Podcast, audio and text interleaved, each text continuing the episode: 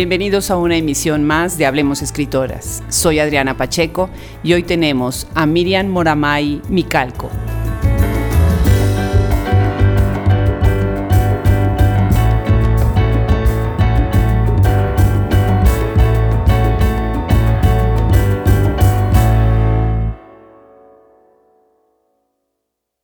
En su libro, Yash, Grupo Rodrigo Porrúa 2017, Moramay Micalco se presenta de la siguiente manera. Soy mujer, investigadora educativa, curiosa, docente. Concibo la educación como una experiencia liberadora que se construye en múltiples actos entre personas que interactúan en espacios diversos, incluidas las aulas. Su nombre completo es Miriam Moramay Micalco, nacida en San Luis Potosí en 1963. Radica en Torreón, Coahuila. Es maestra en Psicología de la Educación por la Universidad de Barcelona e Ingeniera Química por la Universidad Autónoma de San Luis Potosí. Tiene un doctorado en Ciencias con especialidad en Investigaciones Educativas por el IPN. Es socia fundadora de la Federación de Mujeres Universitarias de San Luis Potosí y uno de los miembros del colectivo Río de Mujeres. Querida Miriam, tú me recibiste en la ciudad de San Luis Potosí hace unos meses y ahora yo tengo el gusto de recibirte en Hablemos Escritoras. Bienvenida. Muchas gracias, Adriana, con mucho gusto. Bueno, pues para empezar esta plática, déjenme contarles a quienes nos escuchan que Miriam tiene un perfil muy interesante, porque primero tiene una formación que viene prácticamente de las ciencias, es ingeniera química y tiene un doctorado en ciencias con especialidad en investigación educativa. Así que es verdaderamente una especialista en ciencias que está adentro de las letras. ¿Cómo se dio, Miriam, tu transición a la literatura? ¿Cómo dialoga la ciencia en tu obra? Claro, mira, eh, ha sido una transición que yo considero es fluida porque es llevada por la necesidad de comunicar la experiencia vivida en la investigación eh, y, con, e, ahí me encontré con, la gran diversidad de lenguajes que hay en donde pues siempre he sido lectora de la literatura y al entrar en la escritura literaria pues me di cuenta que podía comunicar muchas cosas que a veces dentro de un lenguaje académico pues no, no quedan, ¿no? Pero sin embargo la experiencia eh, de investigar pues es la misma y en ese sentido pues fui articulando, de hecho estoy en esa articulación, ¿verdad? Permanente de, vehicular no solo el conocimiento, sino la experiencia personal. Y ahí creo que la literatura pues me, me da muchas posibilidades y es lo que he estado tomando. Ahora, también pienso que esta, este diálogo con la ciencia pues tiene que ver desde un caer en la cuenta de que hay muy diferentes epistemes, ¿verdad? No solo una forma de construir conocimiento científico, sino varias formas, ¿no? Y esto tiene que ver con lo cultural.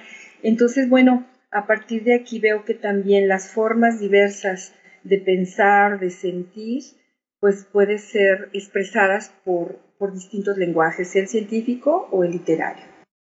Claro, y pensando eh, esta idea de la episteme como la unidad de, eh, significado y de sentido, eh, que se puede multiplicar hacia muchos lados, ¿no? Así es. Muy interesante. Ahora, tú tienes también, dentro de tus publicaciones académicas, trabajas, has hecho cosas relacionadas con el sistema numérico vigesimal y a mí se me hizo eso muy interesante. ¿Nos podrías platicar de dónde viene este proyecto, esta, esta idea de, relacionar prácticas sociales y el sistema numérico vigesimal? Sí, cómo no, mira, este, el proyecto nació eh, eh, siendo yo profesora de matemáticas en la montaña, en, en un proyecto de educación que vincula, vincula las fuentes de producción locales con la educación. Entonces, al sentir, al estar este, enseñando álgebra y ver que mis alumnas y alumnos trabajaban otras formas de resolución de los problemas, pues eh, fui dándome cuenta que ellos y ellas este, habían aprendido a nombrar los números en su propia lengua. Entonces, allí se abrió la pista para empezar a indagar qué, qué es lo que estaba yo viviendo con ellas y con ellos y pues terminé aprendiendo el sistema numérico vigesimal que ellos ya habían aprendido desde niños y desde niñas. Entonces, eh, empecé el proyecto a partir de ello porque me di cuenta que había algunas, con, algunos conocimientos que no estaban contemplados en el currículum escolar. Entonces, Qué interesante. Entonces dije, a ver, aquí hay algo que yo no conozco, pero que está en juego en mis clases todos los días. Y a partir de ahí, pues fue que salí de la escuela prácticamente para poder indagar en la comunidad qué pasaba con los números y de ahí fue que llegué a, la noción de práctica social, porque justamente al ir a la comunidad y ver las prácticas sociales, que son las formas de vida que ellos tienen, ¿verdad? Como la siembra y la cosecha del maíz, el corte de café, los mercados, los bordados, pues claro, fui entrando en un mundo simbólico distinto al planteado por el currículum eh, escolar, que tiene más bien una, un, digamos, un fundamento desde un paradigma occidental. Entonces, cuando yo me pongo a mirar de dónde provienen estos conocimientos que ellos tienen en juego en sus prácticas sociales, pues me encuentro con otra episteme, que es la mesoamericana. Claro, porque entonces la construcción del sistema numérico vigesimal es totalmente diferente a la que tiene el sistema numérico decimal. Y al entrar en esta, en esta indagación, pues me doy cuenta que los números no solamente son una herramienta para el cálculo, sino una manera de nombrar el mundo. Y aquí es donde conecto con la cosmovisión y digo, wow, este, aparece otra forma de ser y estar en el mundo. Entonces, fíjate qué interesante fue para mí y sobre todo cómo me traspasó a mí misma en mi cuerpo, ¿verdad? El poder eh, plantearme que los números no solamente eran para calcular en esta cultura, sino para nombrar el mundo. Y con esto estoy haciendo referencia a la cosecha del maíz, por ejemplo. El número 8 se, dice huachaque y en la raíz waj y shak tenemos grano de maíz y hoja de maíz. Quiere decir que al, nombrar el, el 8, huachaque, estoy nombrando una mazorca. Pero además, este nombre del número 8 tiene que, tiene que ver con la práctica de hacer las ceremonias de petición a la Madre Tierra para abrirla y sembrar el maíz. Y se hacen el día 8 del mes anterior a la siembra. Entonces, al, encontrar todo esto en las prácticas sociales vinculado a los nombres de los números, me encuentro que está eh, presente en su cotidianidad y, y, sobre todo guiando las formas de ser y estar y de vivir como, como es pedir permiso a la Madre Tierra, ¿verdad? Entonces, eso ya habla de una relación distinta a la que se tiene en otras culturas eh, con otros paradigmas civilizatorios, ¿verdad? Que sería el ver la Tierra como, como una, un objeto de propiedad. En cambio, en este otro mundo maya, celtal, mesoamericano, pues la Madre Tierra es eso, ¿no? Nuestra Madre no es un objeto que, tengamos que, usar de ella, sino más bien que hay que cuidar. Entonces, bueno, eh, como ves, la indagación que comenzó con los números, pues me lleva a comprender otras formas de vida. Interesante. ¿En qué comunidad estabas en ese momento? En Huaquitepec, que es parte del, del municipio de Chilón, en el estado de Chiapas. En el estado de Chiapas, muy interesante. Entonces tú dirías que eh, la, dentro de la literatura existe ese espacio para la decolonización de los saberes, ¿no? Sí, definitivamente, porque cuando entramos en estas formas de construcción del conocimiento, entonces entramos en las formas de expresión de cómo se viven estas realidades. Y ahí es donde yo creo que la literatura eh, pues tiene muchísimo que aportar y sobre todo... Eh, en, tanto que sea un espacio que se abre para la expresión de estas formas de vida, ¿verdad? Que, que influyen en cómo me, me sitúo con, con, la naturaleza, cómo me sitúo delante del otro, de la otra, ¿verdad? Cómo me sitúo delante de lo que es tiempo, espacio.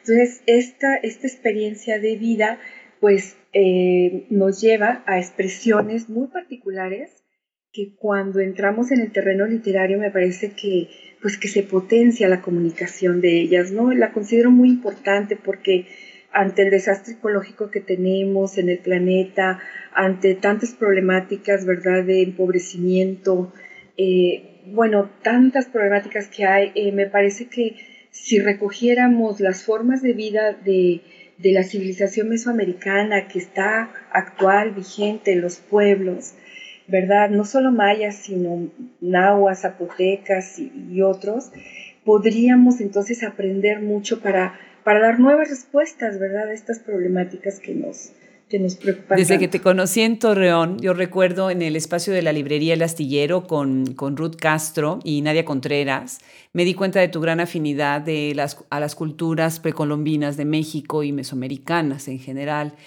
¿Cuál, qué, ¿Qué dirías tú que es el papel eh, de la mujer indígena y de las culturas indígenas en el México contemporáneo. Sí, mira, pienso que su papel es sumamente importante por lo siguiente, ellas están actualmente siendo agentes activas, gestoras de proyectos de vida en sus comunidades.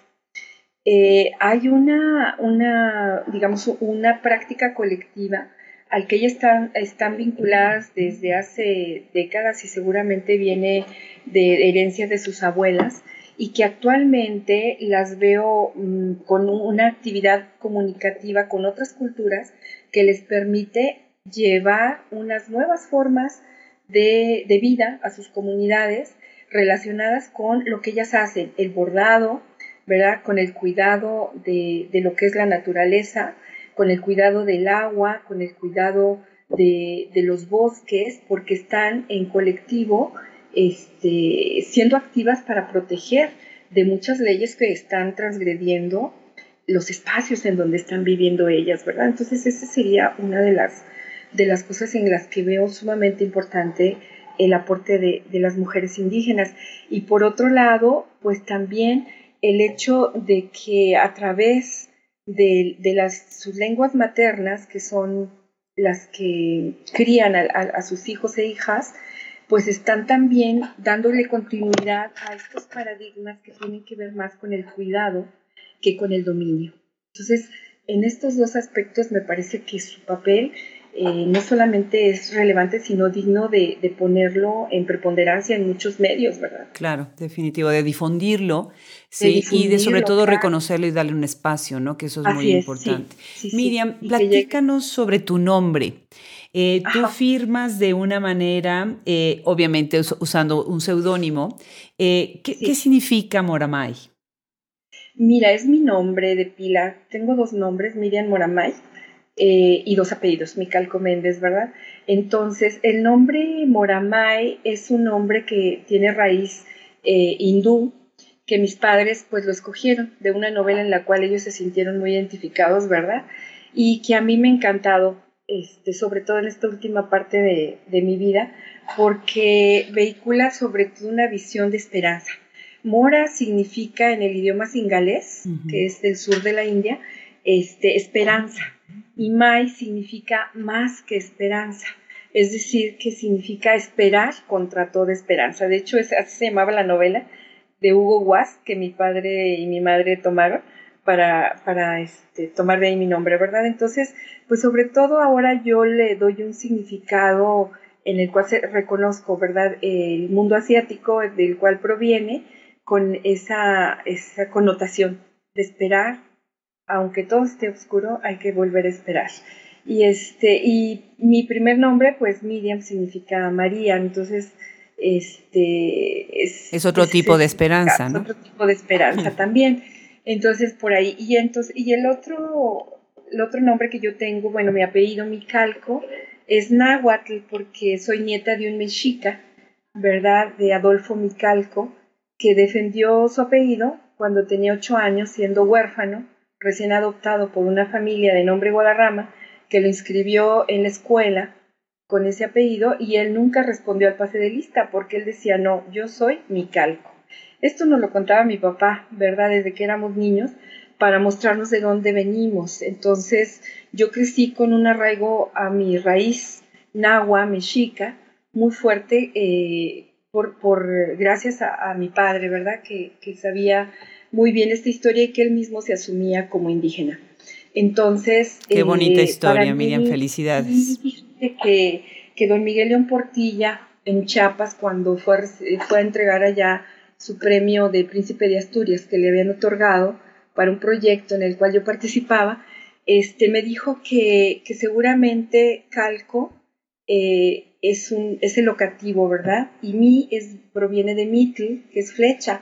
Entonces él me decía, seguramente tus padres vienen del lugar donde se hacían las flechas ah. de los guerreros mexicas, que estaba ubicado en Chalco. Y entonces recordé que mi padre decía que justamente de ahí había salido su bisabuelo eh, para pelear con Zapata, Eligio Micalco, porque vivían en Chalco. Y sí, en realidad están muy cerca Chalco de Morelos. Mi padre nació en Morelos. Entonces, bueno, esta raíz yo creo que es la que me ha llevado también a estar en contacto con, con los hermanos y hermanas mayas, ¿verdad? Claro. Y, y el estar con ellas, pues me ha hecho tener como una conciencia más viva de dónde vengo yo. Claro, entonces ahora me gustaría platicar sobre tu faceta como escritora, como poeta, eh, que también es algo muy, muy enriquecedor leerte. Y bueno, eh, primero preguntarte, ¿no? ¿Cómo empiezas a escribir poesía? ¿En qué momento empiezas a escribir poesía? Mira, yo comencé hace bastante tiempo, digamos, hace el primer poema que tengo escrito y que lo tengo aquí en un diario es del 87. Entonces, pero eh, iba yo sumando esa escritura siempre como algo olvidado, ¿verdad? En realidad yo eh, empecé a, ver y a revisar mi escritura desde la poesía es hace poco tiempo, ¿verdad? Cuando empecé a hacer un diplomado aquí en Torreón de creación literaria. Este, y entonces me di cuenta que pues lo que tenía yo escrito antes también tenía que ver con la poesía. Y, es ahí cuando empiezo a, a vincular las diferencias de lenguajes con las que puedo yo expresar pues mi experiencia de vida, ¿verdad?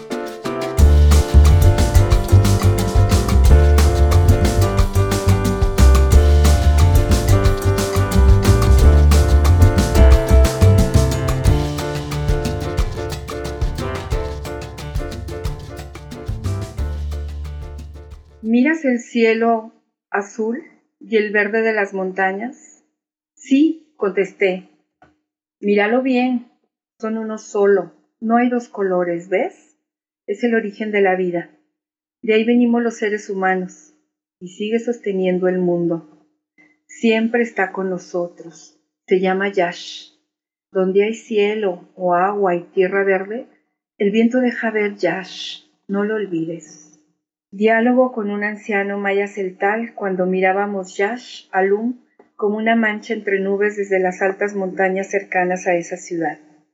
Yash Alum significa tierra verde azul en maya celtal. Ahora es llamada Yajalón y está ubicada en el norte del estado de Chiapas. No me imaginaba entonces que diez años después me encontraría con Yash en el lago de Atitlán. Este es el fragmento con el que inicias a manera de preámbulo tu libro Yash, Y-A-X, em, publicado en 2017. Platícanos sobre este libro tan interesante. ¿De dónde proviene? ¿Cómo, lo concibes? Claro, mira, este libro eh, empezó a nacer después de una experiencia que tuve en Guatemala a raíz de un encuentro latinoamericano de etnomatemática este, con los mayas del lago de Atitlán.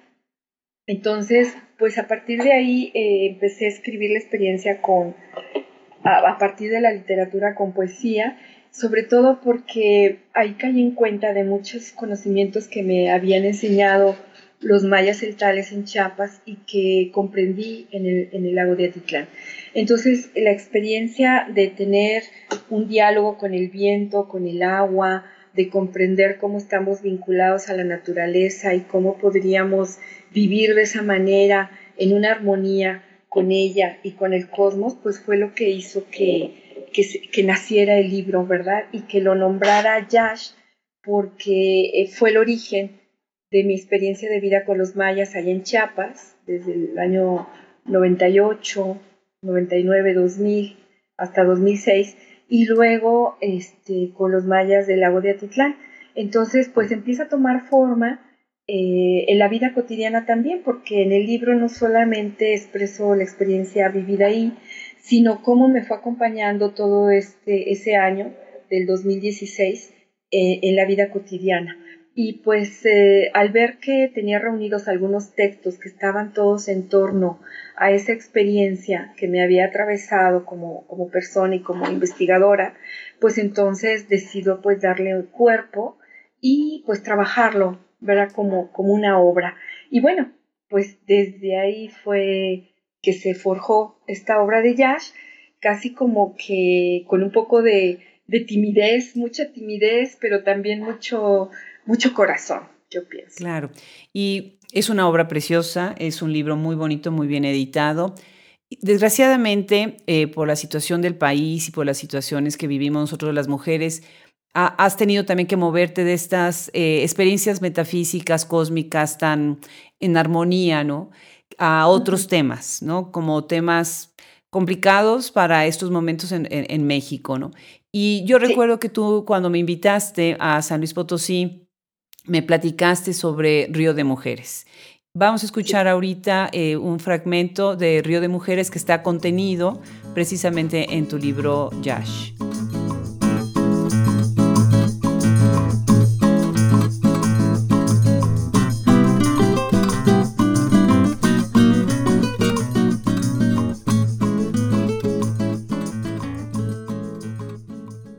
Silencios verdes en el río de mujeres. El epígrafe es a mis queridas amigas horarias de Río de Mujeres. El país de los poetas está habitado de silencios.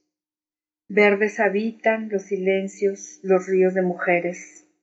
Avanzan la calle entre palabras azules a cuerpo entero. Silencio. Mujeres habitan su país verde azul. Surcan mares lagos, las tierras azules habitadas de silencio verde en el país del río de mujeres. Este poema está dedicado entonces, como decía, a Río de Mujeres, eh, que es, como alguna vez me, contaste, un grupo que surge como respuesta a la extrema violencia que estamos sufriendo en México. Platícanos sobre este eh, colectivo, ¿quiénes lo integran? ¿Qué es lo que buscan?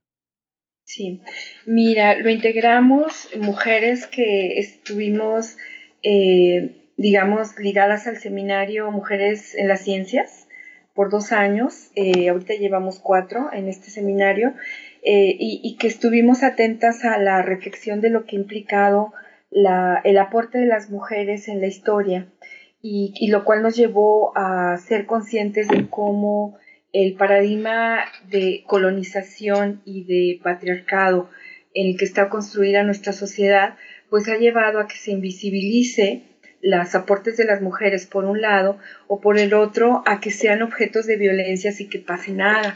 Entonces cuando después de dos años de estar reflexionando sobre esas temáticas ahí en el seminario en la Universidad Autónoma de San Luis Potosí, eh, surge el, caso de una mujer que, es violentada. Entonces, al estar nosotros muy cerca de esta situación, pues decidimos dar un apoyo para poder ser de una manera soloraria parte del proceso para que ella adquiera justicia, ¿verdad? Y sea tenido en cuenta su, su, caso y el de muchas otras mujeres más, porque no es solo una, sino muchas mujeres violentadas. Entonces surge el, el colectivo Río de Mujeres como una respuesta y como una apuesta al apoyo entre mujeres cuando se han vivido situaciones de violencia.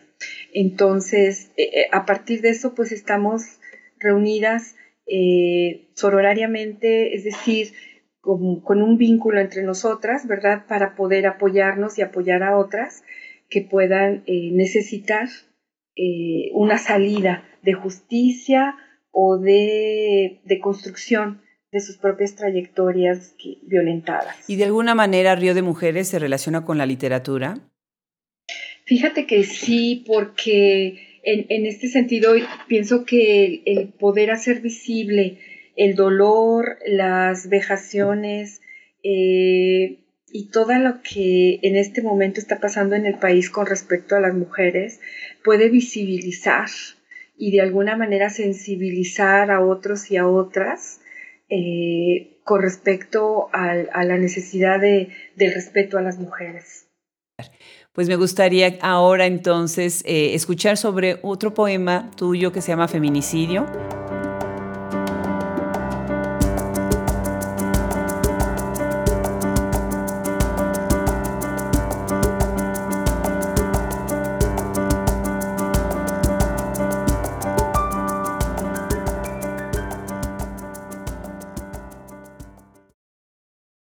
Feminicidio. Aquella que antes vivía ha muerto ya, no de muerte natural, sí de aire fresco que ya no entró en su cuerpo. Sí, murió de silencio apagado a golpes o con fuego. Murió sin piedad delante de voces susurrando. No pasa nada, las mujeres se van. Murió, mas no murió, fue asesinada. Su sangre ahora no es más que una cifra sin nombre, que espera que otra vida de mujer sea superada, para seguir contando las muertas prescindibles que no alteren las estadísticas anheladas, para contar más los números sin las vidas. Miriam, ¿cuál, es tu postura o tu propuesta para las mujeres escritoras eh, ante la violencia de género?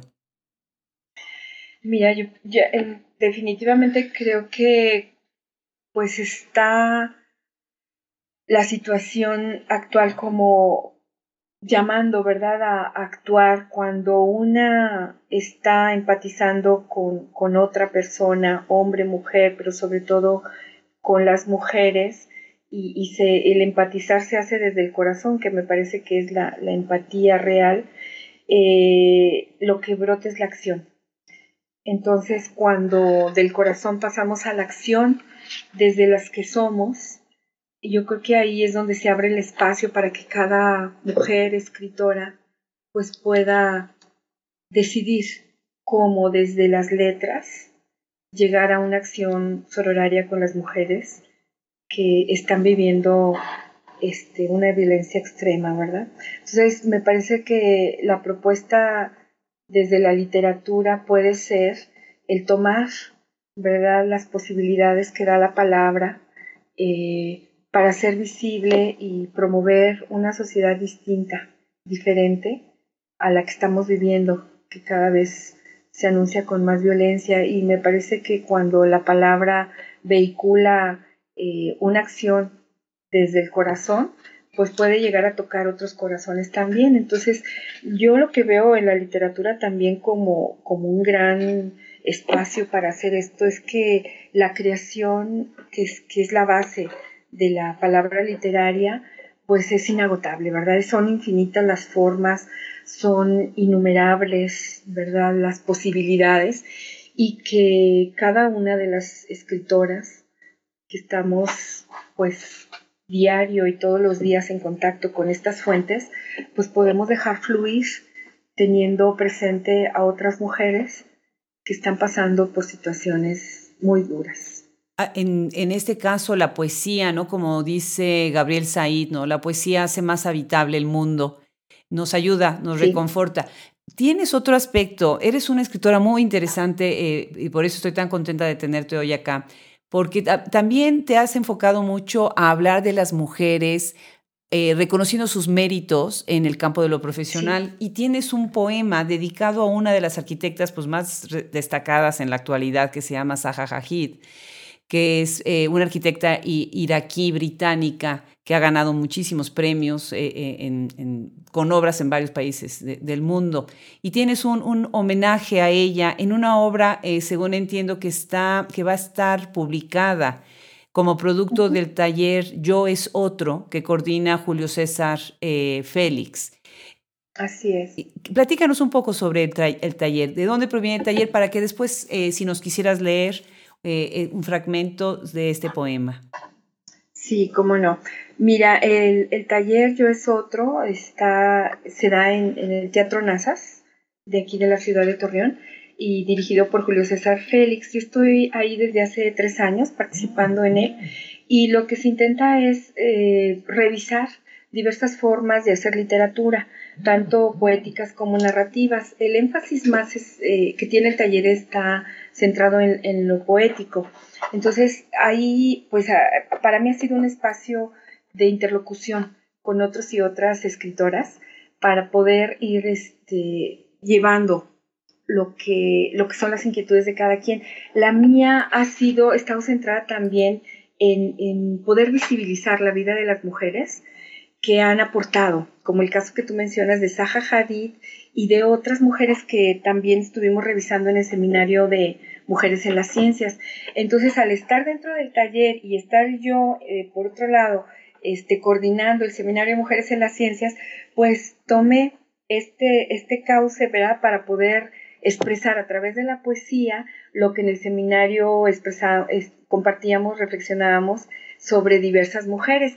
Y bueno, un ejemplo es el de Zaha Hadid, ¿verdad? Que es una arquitecta poco conocida, pero muy, muy talentosa, en el cual incluso hago un ejercicio porque en este poema que hago para ella, porque eh, lo hago solo con palabras que tienen la vocal A. Entonces, esta es una de las partes que nos invita el taller, ¿verdad? Como estar ejercitando nuevas formas de hacer poesía. Y bueno, está ahí este poema y con el cual yo creo que voy de alguna manera abordando alguna una de mis preocupaciones, ¿verdad? Más fuertes que es cómo dar respuesta en medio de esta sociedad que está construida desde una visión eh, patriarcal, eh, colonizada y capitalista, el poder aportar para que todas las, eh, las, mujeres que han estado silenciadas por estar en este tipo de sociedades, pues vaya siendo conocida su obra, su, su, gran aporte y de esta manera dar paso a la construcción de nuevas sociedades, ¿verdad? Yo estoy convencida que si junto con lo que nos aportan los pueblos originarios y las reflexiones de las mujeres en torno a, a lo que es construir desde, desde el paradigma del cuidado y no desde el dominio, yo creo que iremos abriendo nuevos caminos de relación entre todos los seres humanos, hombres y mujeres. Efectivamente, cuando leí tu, poema que se titula Saja, eh, pensé en George Perec, que decide él escribir eh, una novela sin la letra E. Entonces es este ejercicio experimental. Bueno, pues adelante, si nos pudieras leer entonces eh, Saja. Sí, cómo no, con mucho gusto. Saja. Saja, brava, aclara el alba, la marcha cantada, amarrada al alma. Saja cantaba al alba, la lavanda la lavaba, santas casas apartadas. Arracadas arrancadas al alba, Saja danzaba alada. Ah, alcamastraba Saja. Precioso, precioso. De verdad que hay, que escuchar más de ese, de ese taller que están haciendo experimental porque me, parece fascinante. Bueno, pues para cerrar la entrevista, eh, me gustaría saber qué nos dejas, qué, dejas con nosotros, cuáles son tus planes, eh, hacia dónde vas, qué quieres dejar para cerrar esa conversación. Sí, pues bueno, primero que nada agradecerte este espacio agradecer a todos los que y todas las que nos están escuchando, pues solo compartirles que sigo trabajando en la escritura, sigo trabajando en la investigación etnomatemática y, y pues mis planes sería darle continuidad a este paradigma eh, mesoamericano en el que estamos sumergidas muchos colegas dentro de, del mundo tanto etnomatemático como literario y pues eh, sería ese el proyecto que tengo entre manos ahorita, ¿verdad? darle continuidad a la expresión de las formas de vidas mesoamericanas que tocan nuestras raíces que llevamos de alguna manera todas y todos en nuestros cuerpos. Pues te felicito, Miriam. Es una propuesta muy interesante.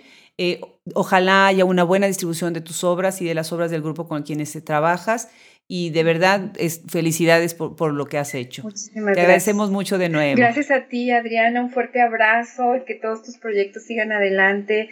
Yo estoy fascinada con este proyecto que tú has echado a andar y que pues va, va, va trabajando y va caminando con tanta luz, con tanto amor y con tanta fuerza para visibilizar lo que las escritoras eh, contemporáneas en México pues estamos realizando y te agradezco mucho todo, todo tu compromiso. Un fuerte abrazo.